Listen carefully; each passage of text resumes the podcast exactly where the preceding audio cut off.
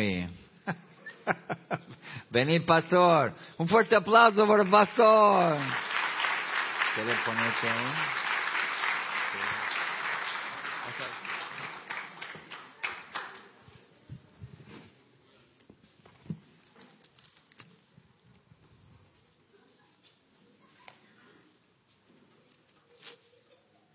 Buenas noches, ¿cómo están? Uh, ¿Qué pasó con la merienda? ¿No, ¿No le dieron? ¿No le tocó? ¿Ah? A ver, ¿cómo están? Eso, ahora sí, ahora sí. A ver, a ver, mire, vamos a hacer algo rapidito antes de empezar. Buenas noches a todos, soy el pastor misionero Richard Fuentes, junto a mi esposa Sara y nuestro hijo Daniel. Damos la gracia de Dios, ¿verdad? Soy, como dijo el pastor de Panamá, y estamos acá este, como misioneros en la provincia de Jujuy, ¿verdad? Así que damos gracias a Dios por eso y por el privilegio que se nos ha brindado de poder venir a predicarles a ustedes este, la palabra de Dios. Amén. Antes de empezar, este, yo quiero intentar hacer algo, por favor. Este, mira a su compañero o a su compañero que está al lado, dele la mano, dele la mano, dele la mano y dígale las siguientes palabras. Dígale así, no lo suelte, dígale así. No, no, no lo suelte, dele la mano y dígale, dígale así. Repita conmigo, ¿ok? Doy gracias a Dios. No, no, pero bien, doy gracias a Dios porque estás aquí y doy gracias a Dios porque yo no soy tan feo como tú.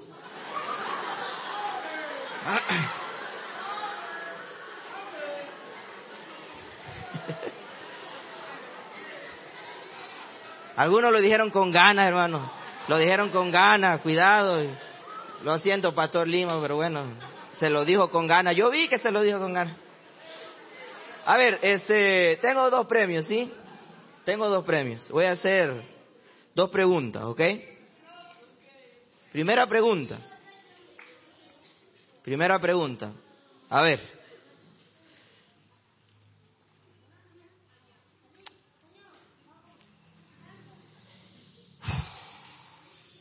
¿Qué edad tiene, qué edad tiene el pastor Larry Owen? ¿Cuál es la edad del pastor Larry Owen? A ver, ¿qué escuché? ¿Cuánto? 63.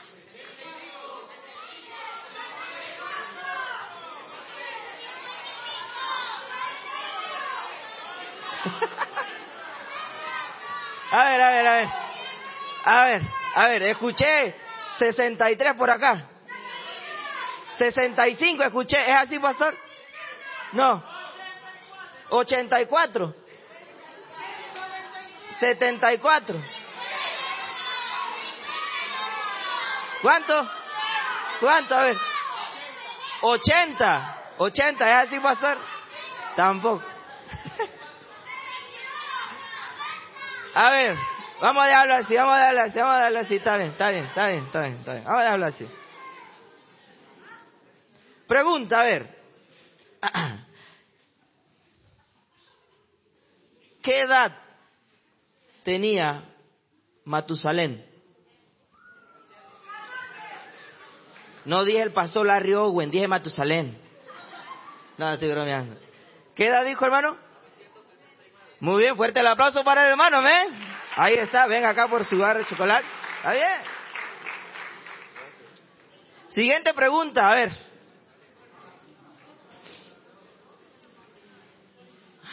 ¿Por qué, por qué Moisés no metió abejas en el arca? A ver, a ver. Allá el de rojo, el de rojo, a ver. Ah, el de rojo, el de rojo. El de rojo. A ver. Tú. Ah, fuerte el aplauso para él. Muy bien. Ven acá adelante, ahí está. Tome. Tome su chocolate, venga. Muy bien, muy bien. Era para ver si estaban despiertos, ¿ok? Muy bien, vamos a lo que vinimos, amén. Abra su Biblia, por favor, en el libro de Romanos capítulo 8.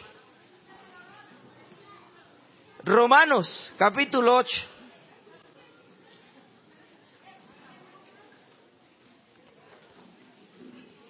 Por favor, vamos a prestar atención. Hay algunos jóvenes, ¿verdad? Van llegando. Quédese quieto, guarde silencio. Vamos a escuchar la palabra de Dios.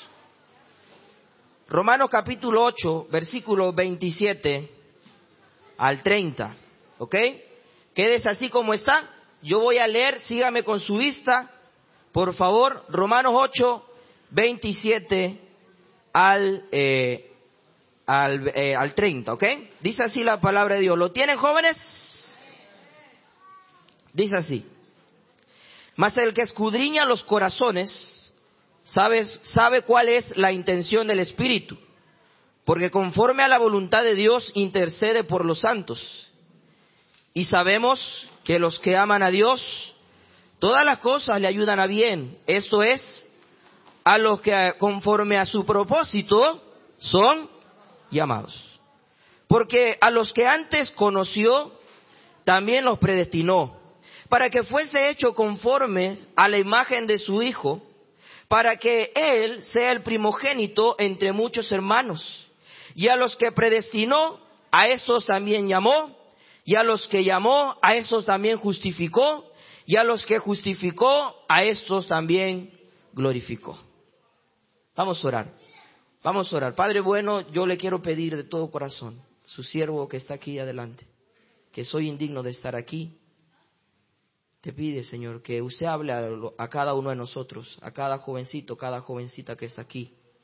Podamos ser edificados. Ayúdanos a estar quietos, tranquilos, y que nada interrumpa, Señor mi Dios, la predicación de tu palabra. Y como dice aquí, el Espíritu Santo puede hacer el trabajo en nuestros corazones. Y si hay alguien que no, ha conocido, no le ha conocido como Salvador, que hoy pueda creer en usted, Señor. En tu nombre Jesús pedimos esto, le damos las gracias. Amén. Muy bien, míreme acá atentamente, por favor. La palabra de Dios nos dice en el versículo 27, más el que escudriña los corazones sabe cuál es la intención del Espíritu, porque conforme a la voluntad de Dios intercede por los santos. La Biblia dice también en el versículo 28, y sabemos que los que aman a Dios, Todas las cosas les ayudan a bien, esto es, a los que conforme a su propósito son llamados. Ahora, joven, mírame acá, quiero decirte algo hoy en ese día. Mira lo que dice el versículo 29. Porque a los que antes conoció, mírame acá, el Señor te conoce. El Señor conoce el lugar donde estás. Y el Señor conocía el lugar donde estabas y te llamó a la salvación.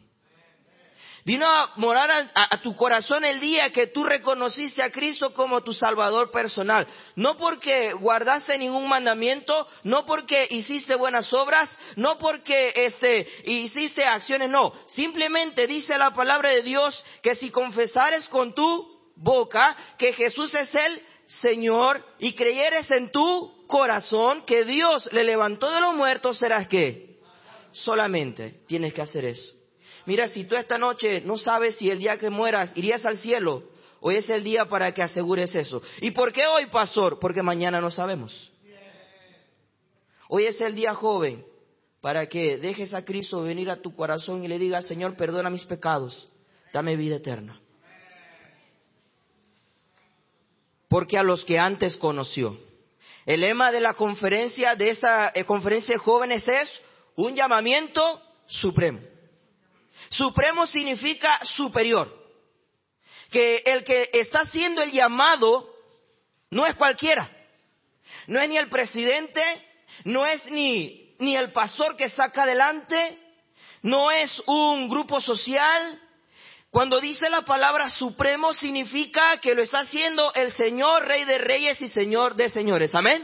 Él es el que está llamando. Pero ¿a qué nos está llamando? Bueno, mírame acá, primero te llamó para que fuese salvo. Pero también te quiere llamar para que le sirvas. Si tú estás aquí, dice la Biblia, o lo que antes conoció, Él sabía que tú ibas a estar sentado en una de esas sillas en esta conferencia porque Él quiere tocar tu corazón para que tú obedezcas a su llamado. Vivimos en un mundo donde la mayoría de nosotros, los jóvenes, y digo nosotros porque yo estoy joven, Yo no estoy tan viejo como el pastor Lima, no. Yo estoy joven. No, estoy bromeando. Digo, de... Dios te quiere usar. Y Dios tiene un propósito en tu vida. ¿Sí, pastor? Sí. ¿Sabes por qué lo sé? Porque yo me preguntaba lo mismo. Señor, ¿qué tú quieres que yo haga? Un llamamiento supremo significa que es Dios. Y Dios tiene un plan para ti.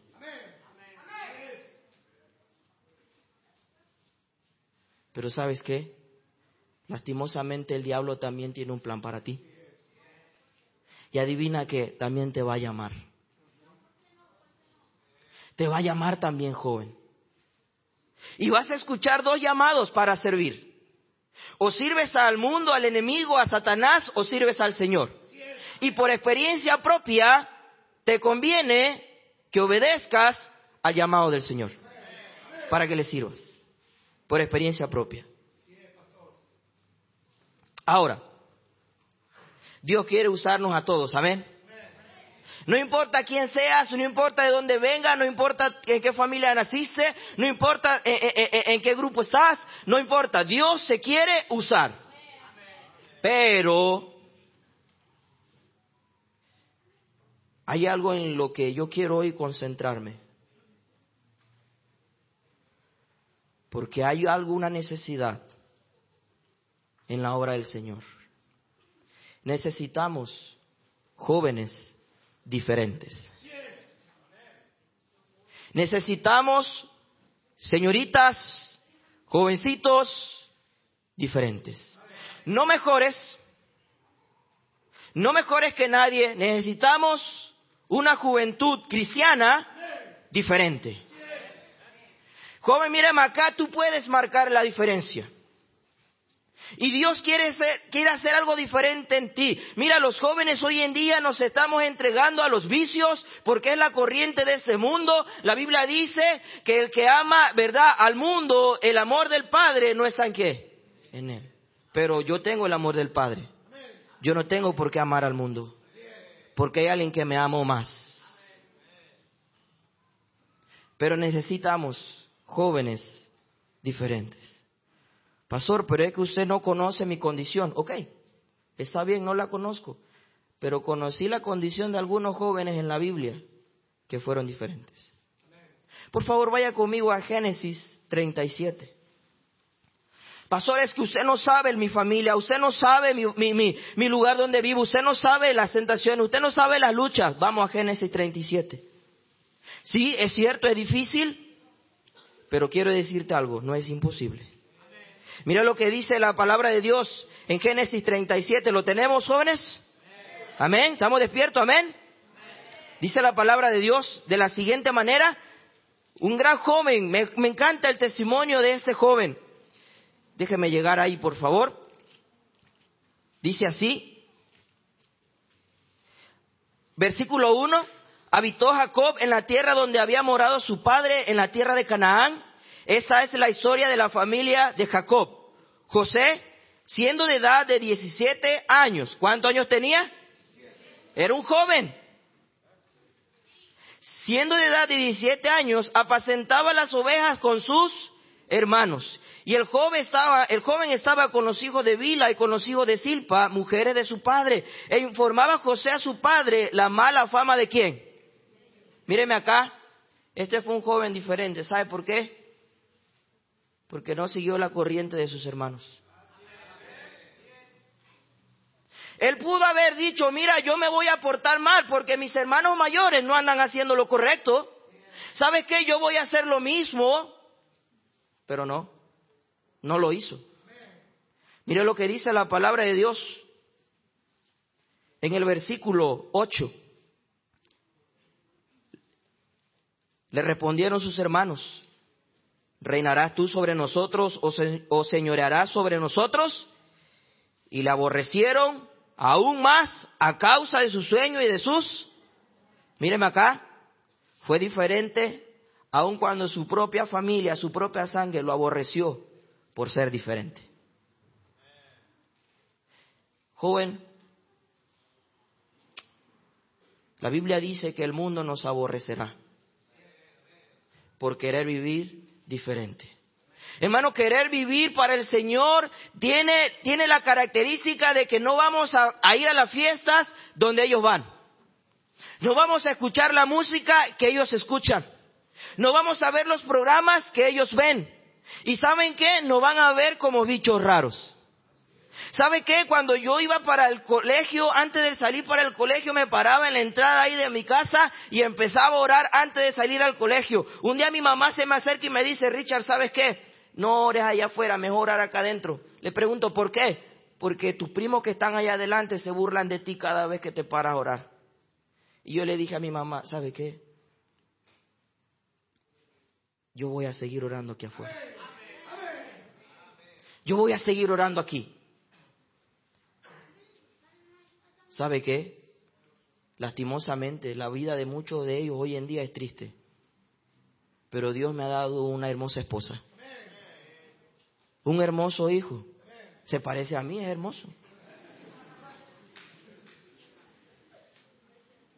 Y estoy aquí, donde nunca pensé estar. José fue diferente aun cuando le aborrecieron. ¿Sabe qué? José fue diferente aún, mire lo que dice el capítulo, este, mire lo que dice ahí eh, el versículo 22. Y le dijo Rubén, no derramaréis sangre, echadlo en esta cisterna que está en el desierto y no pongáis manos en él para librarlo así de sus manos, para hacerlo volver a su padre. Sucedió pues que cuando llegó José a sus hermanos, ellos quitaron a José su túnica, la túnica de colores que tenía sobre sí, y le tomaron y lo echaron en, una, en la cisterna, pero la cisterna estaba vacía y no había agua en ello. Mire lo que dice la palabra de Dios el versículo 26. Entonces Judá dijo a sus hermanos, ¿qué provecho hay en que matemos a nuestro hermano y en que cubramos su muerte? Venid y qué. ¿Qué dice ahí? Vendámoslo. ¿Sabe qué?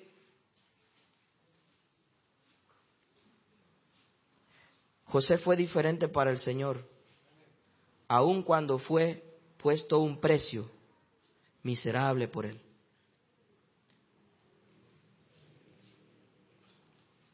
Mírame acá. Tal vez para sus hermanos vendía un poco de, valía un poco de plata. Pero para Dios era muy valioso ese joven.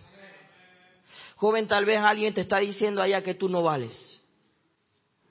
Tal vez alguien en tu casa te está diciendo que tú no vales. Tal vez alguien va a decir allá en tu casa, oye, tú no la vas a hacer. Tú no vas a poder. Tal vez alguien dentro de la iglesia te va a decir, no vas a poder. Pero hermano, la Biblia dice, todo lo puede en quién? ¿Que me? En Cristo sí se puede, joven. En Cristo sí puedo ser diferente. En Cristo sí puedo marcar esa diferencia. Otra vez te digo, sí, te entiendo, es difícil, pero no imposible. Porque fue imposible, era difícil para él, pero él pudo ser un joven diferente. Amén. Él fue diferente aún cuando fue acusado falsamente. No solamente José marcó la diferencia. ¿Sabes qué? Otro joven marcó la diferencia cuando todos los demás tenían miedo. Vaya primera de Samuel 17, por favor.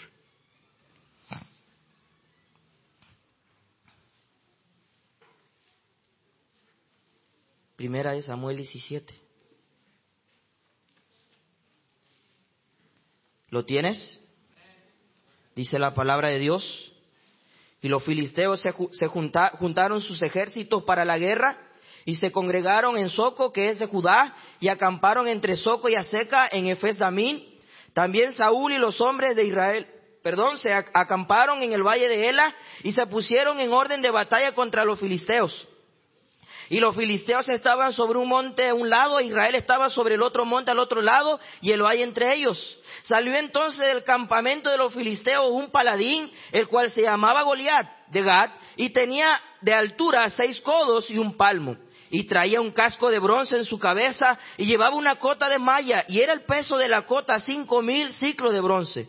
Sobre sus piernas traía greba de bronce y jabalina de bronce entre sus hombros. Y el asta de su lanza era como un rodillo de telar, y tenía hierro de su lanza, seiscientos ciclos de hierro, e iba su escudero delante de él. Mire lo que dice el versículo ese 8, y se paró y dio voces a los escuadrones de Israel diciéndole, ¿para qué os habéis puesto en orden de batalla? ¿No soy yo el filisteo y vosotros los siervos de Saúl? Escoged entre vosotros un hombre que venga contra mí. Mire lo que dice el versículo 11. Versículo 10, y añadió el filisteo, hoy he desafiado al campamento de Israel, dame un hombre que pelee conmigo. Oyendo Saúl y todo Israel estas palabras, ¿se qué? ¿Se qué? Se turbaron y tuvieron gran miedo. Nadie quería hacerle frente a ese gigante. Pero mire lo que dice el versículo 12.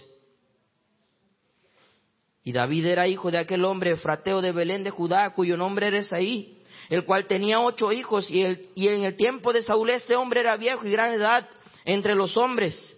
Mire lo que dice el versículo 14. Y David era el menor. Siguieron pues los tres mayores a Saúl. Pero David había ido y vuelto dejando a Saúl para apacentar las ovejas de su padre en Belén. Venía pues aquel filisteo por la mañana y por la tarde, y así lo hizo durante cuarenta días. Y dijo Isaías a David su hijo, toma ahora para tus hermanos un efo de este grano tostado, y estos diez panes, y llévalo pronto al campamento a tus hermanos. Versículo 20. Y se levantó David, se levantó pues David a las doce mediodía. Dice así, no.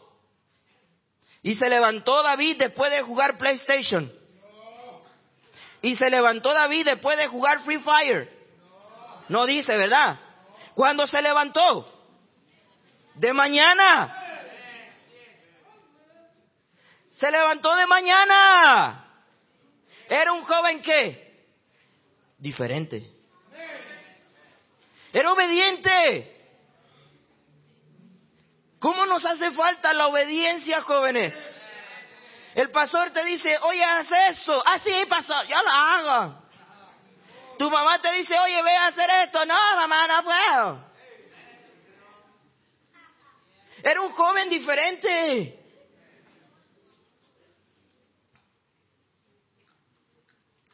Seguimos. Se levantó pues David de mañana y dejando las ovejas al cuidado de quién? ¿De un qué? De un guarda. Él tenía una responsabilidad, ¿verdad? Amén. Pero ¿sabe qué? Él era diferente porque no hacía las cosas a medias. Oh, cómo le molestaba a mi pastor cuando nos mandaba a hacer algo y dejamos todo a medias. Seamos diferentes. Joven, ¿por qué no has terminado tu colegio? Pastores que usted no conoce. Sí se puede.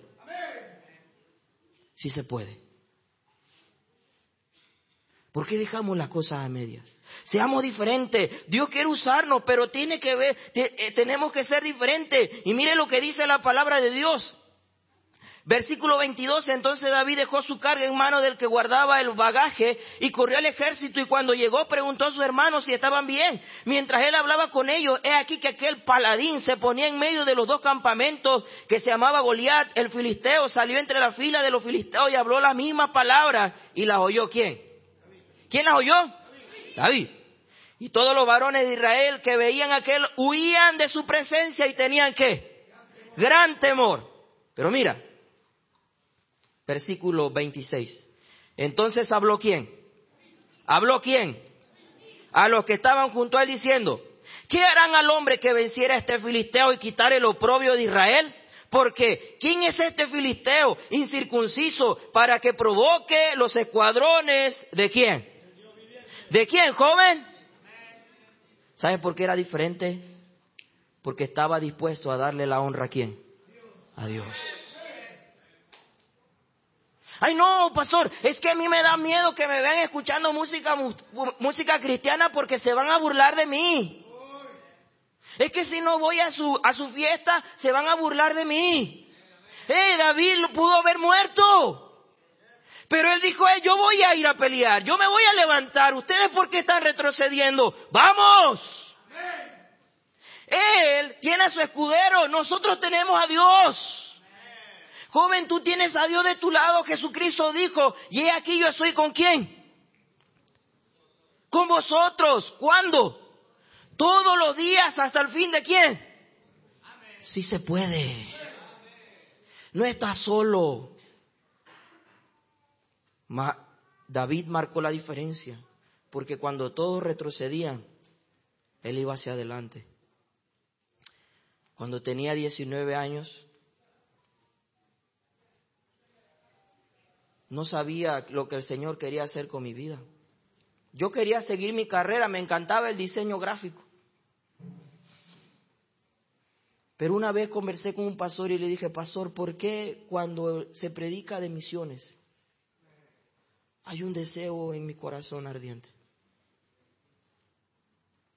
¿Qué no todo lo de la iglesia sienten lo mismo, pastor? Le pregunté. Y él me, él me dijo, mira, tú no tienes que investigar lo que sienten los demás. Tú tienes que ver lo que Dios te está hablando a ti. Y en septiembre de 2011, de, sí, septiembre de 2011, en una conferencia se predicó de misiones. Y ahí estaba yo queriendo aprender, ¿verdad? Pero dije, Señor, ¿qué hago? Y dije, ¿sabe qué? Ya no me va a importar lo que demás piensa. Me voy a levantar, voy a ir al altar, voy a rendir mi vida al Señor y voy a servirle. Me levanté y se levantó ese jovencito petizo, flacucho. Y se levantó allá y dije, y voy a mirar para atrás para recordar los que se rindieron conmigo para servir al Señor. Y cuando estaba allá adelante al lado de mi pastor y miré para atrás, solo estaba yo.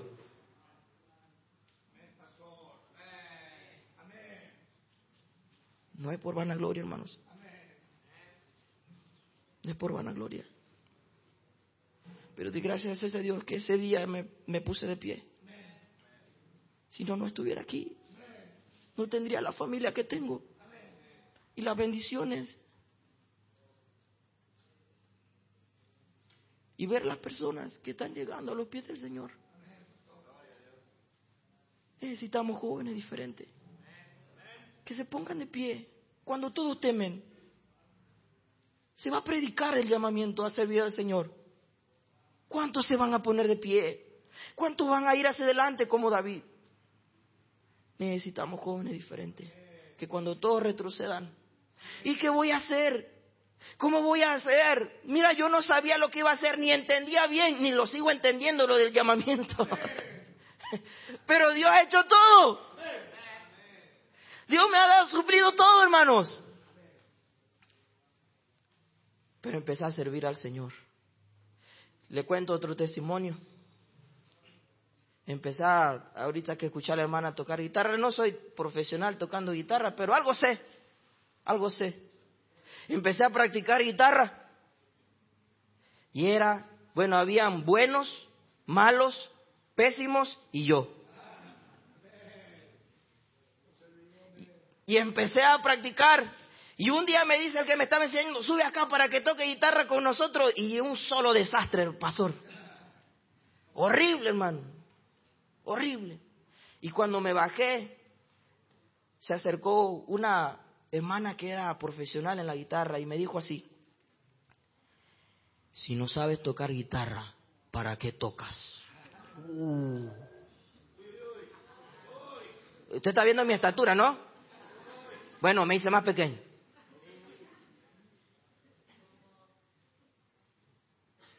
Pero gloria a Dios. No me rendí. Hoy en día yo estoy aquí. Y la que me dijo eso no. Joven, no te rindas aunque tu amigo no quiera. Sé diferente aunque tu compañero no quiera. Sé diferente aun cuando te, te menosprecian. Quiero hablarles de un joven más. Vaya primera de Samuel. Primera de Samuel.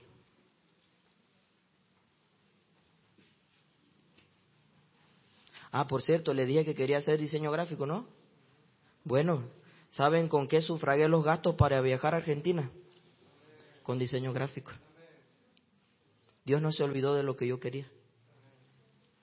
Mire lo que dice 1 Samuel, capítulo 3. ¿Lo tienen?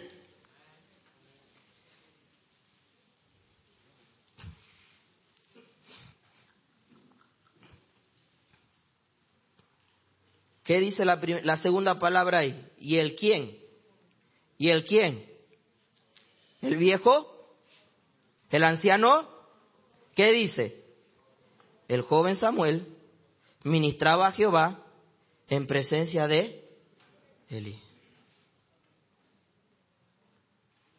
Necesitamos jóvenes que sirvan en la obra del Señor y que permanezcan en la obra del Señor.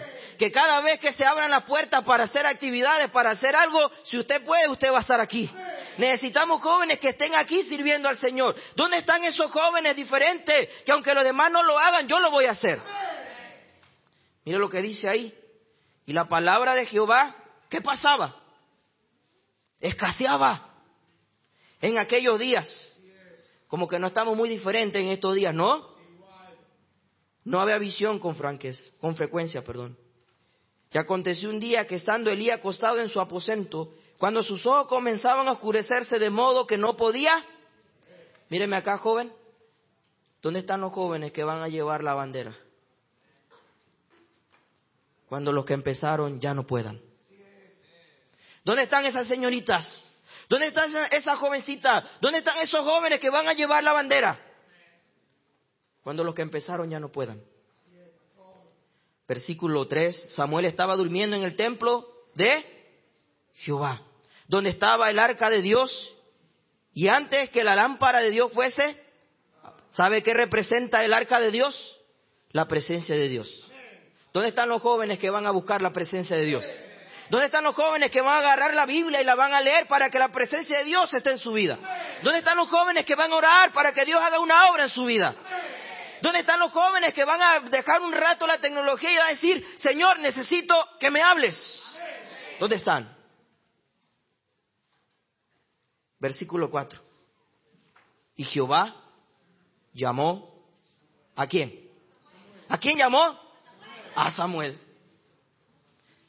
Llamó a Samuel. Dice la palabra de Dios. Y Jehová llamó a Samuel y él respondió, heme aquí. Y corriendo luego Elí dijo, heme aquí, ¿para qué me llamas? Y Elí le dijo, yo no te he llamado, vuelve y acuéstate. Y él se volvió y se acosó. De ahí Dios lo llama tres veces, cuatro veces.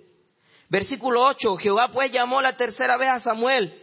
Y él se levantó y vino Elí y dijo, heme aquí, ¿para qué me ha llamado? Entonces entendió Elí que Jehová llamaba a quién? Al joven. Mírame acá, joven. Acércate a tu pastor. Acércate a tu líder espiritual. Porque él sabe que Dios tiene un plan para tu vida. ¿Saben por qué te ponen tantas reglas? ¿Saben por qué hay tantas normas dentro de la obra del Señor? Porque el diablo también te quiere llamar. Y el pastor sabe lo que pasa cuando atendemos al llamado del diablo en vez de al llamado de Dios. Oh, cuántos jóvenes llegan a conversar con el pastor, lágrimas en sus ojos, porque han malgastado su vida, gastado su vida en el, licor, en las drogas, eh, eh, eh, embarazos a temprana edad, y, y llegan con vidas amargadas. El pastor sabe, te ama, ora por ti, te busca, te visita. ¿Por qué? Porque Él sabe que Dios tiene un plan para tu vida. Cuando tenía 12 o 13 años decía, ¿cuándo me soltaré de estas cadenas? Todo es no. Pastor, ¿puedo ir a esta fiesta? No. Pastor, ¿puedo ir con estos amigos? No. Pastor, ¿puedo ir a...? No. Oye, todo es no. ¿Qué le parece a esta chica? No. El pastor sabe. ¿Qué le parece a este chico, pastor? No, no me parece, pero tiene lindos ojos. Mírale la cabellera. Pero es bonita. El pastor sabe. El pastor sabe.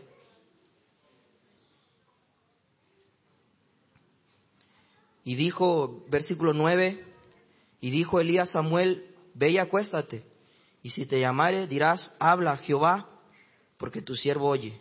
Así se fue Samuel y se acostó en su lugar, y vino Jehová y se paró y llamó como las otras veces, Samuel, Samuel.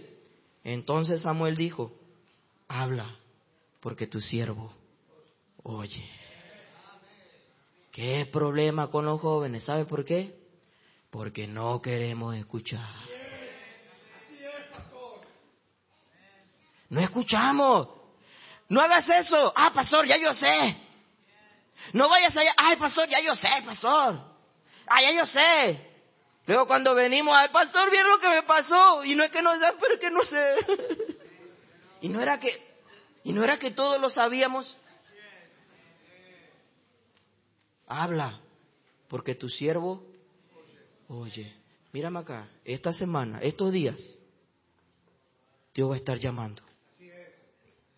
Repito que no es cualquier llamado, es supremo.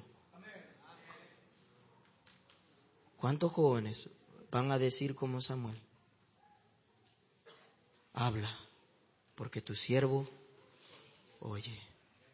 Pero para eso necesitamos jóvenes diferentes. Amén. Nadie mirando a nadie, cabeza inclinada, ojos cerrados. Déjame hacer una pregunta nada más. Luego el, líder va a terminar la, la invitación. Déjame hacerte una pregunta nada más. Si tú llegases a morir, ¿estarías seguro de ir al cielo el día que mueras? ¿Quién levantaría su mano y diría, pastor, ¿sabe qué? Yo nunca le he pedido a Jesús que me salve. ¿Quién levantaría su mano? ¿Hay algún joven, una señorita que diga, ¿sabe qué, pastor? Yo no sé si el día que muera voy al cielo. Yo quiero hoy poner mi fe en Jesús. ¿Hay alguno? ¿Alguna? Levante su mano, no se preocupe, nadie lo va a avergonzar, ni lo vamos a pasar acá adelante. Alguien le va a hablar de Cristo. No te vayas con esa duda, por favor. No te vayas. Levanta tu mano, alguien te va a hablar. Hay una mano alzada ya. Gloria a Dios. Una, una jovencita, tres jovencitas. Alguien más levantaría su mano y diría, yo no estoy seguro si el día que muere iría al cielo. Otra mano más. Ven, gloria a Dios. Jóvenes respondiendo. Hay dos jóvenes ahí atrás, varones. Hay que hablar de Cristo. Qué, qué bendición. Con que ellos sean salvos, ya la conferencia tuvo éxito, hermanos. Quieren, nadie te va a avergonzar. Ahora, cabeza inclinada, ojos cerrados, y nadie mirando a nadie. Nadie mirando a nadie. Pastor, hermano. Nadie mirando a nadie. Estamos orando. Nadie mirando a nadie. En estos días se va a predicar y se va a hacer un llamado supremo a servir al Señor, a entregar tu vida al Señor. Pídele al Señor que te hable esta semana. ¿Hay pecado en tu vida? Cristo te perdona, pero tienes que hablar con Él. Hay cosas que tienes que dejar que tú sabes, que no te están permitiendo ser un joven diferente. Hoy es el día para que lo hagas. Y dile, Señor, tal como soy, tal como estoy, vengo a ti, hazme diferente, hazme diferente. Joven, ¿por qué no vienes al altar y hablas con el Señor? ¿Por qué no vienes al altar y hablas con el Señor? Arrodíllate aquí y dile, Señor, Señor, aquí está mi vida. Aquí está mi vida. Señor, tengo este problema, tengo esta lucha, tengo este vicio. Señor, ayúdame. O en tu lugar, ahí habla con Dios. Y dile, Señor, ayúdame a poder ser un joven diferente. ¿Cuál es la lucha en tu vida? ¿Qué te está impidiendo servir al Señor? En mi casa me critican, a José también.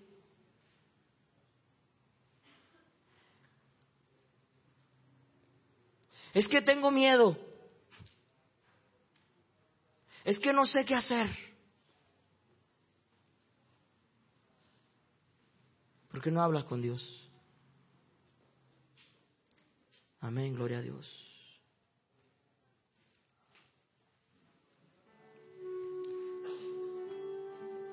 La música va a sonar.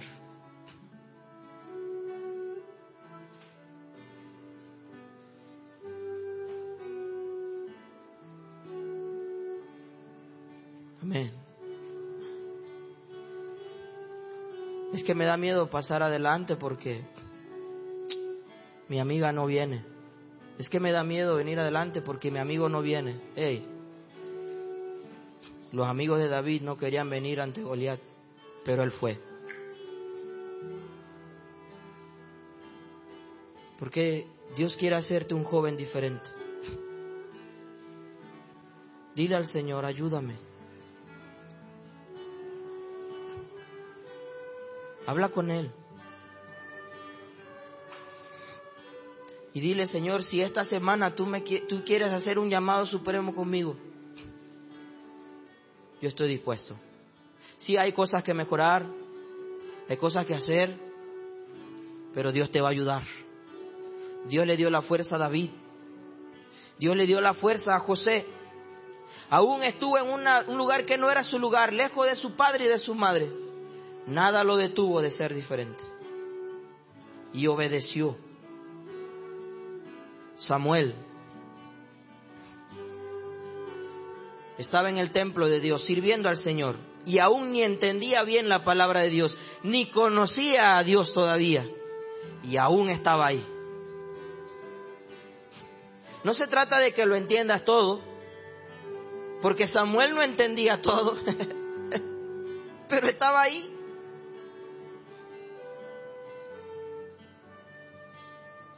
aun cuando la palabra de Dios escaseaba, Dios quería hablar, pero primero tenía que hablar con alguien. Qué casualidad que habló con un joven. Ni el mismo líder, ni el mismo líder. Tuvo que hablar con un joven, sí se puede.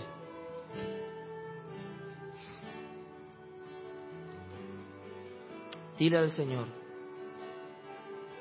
ayúdame a ser diferente.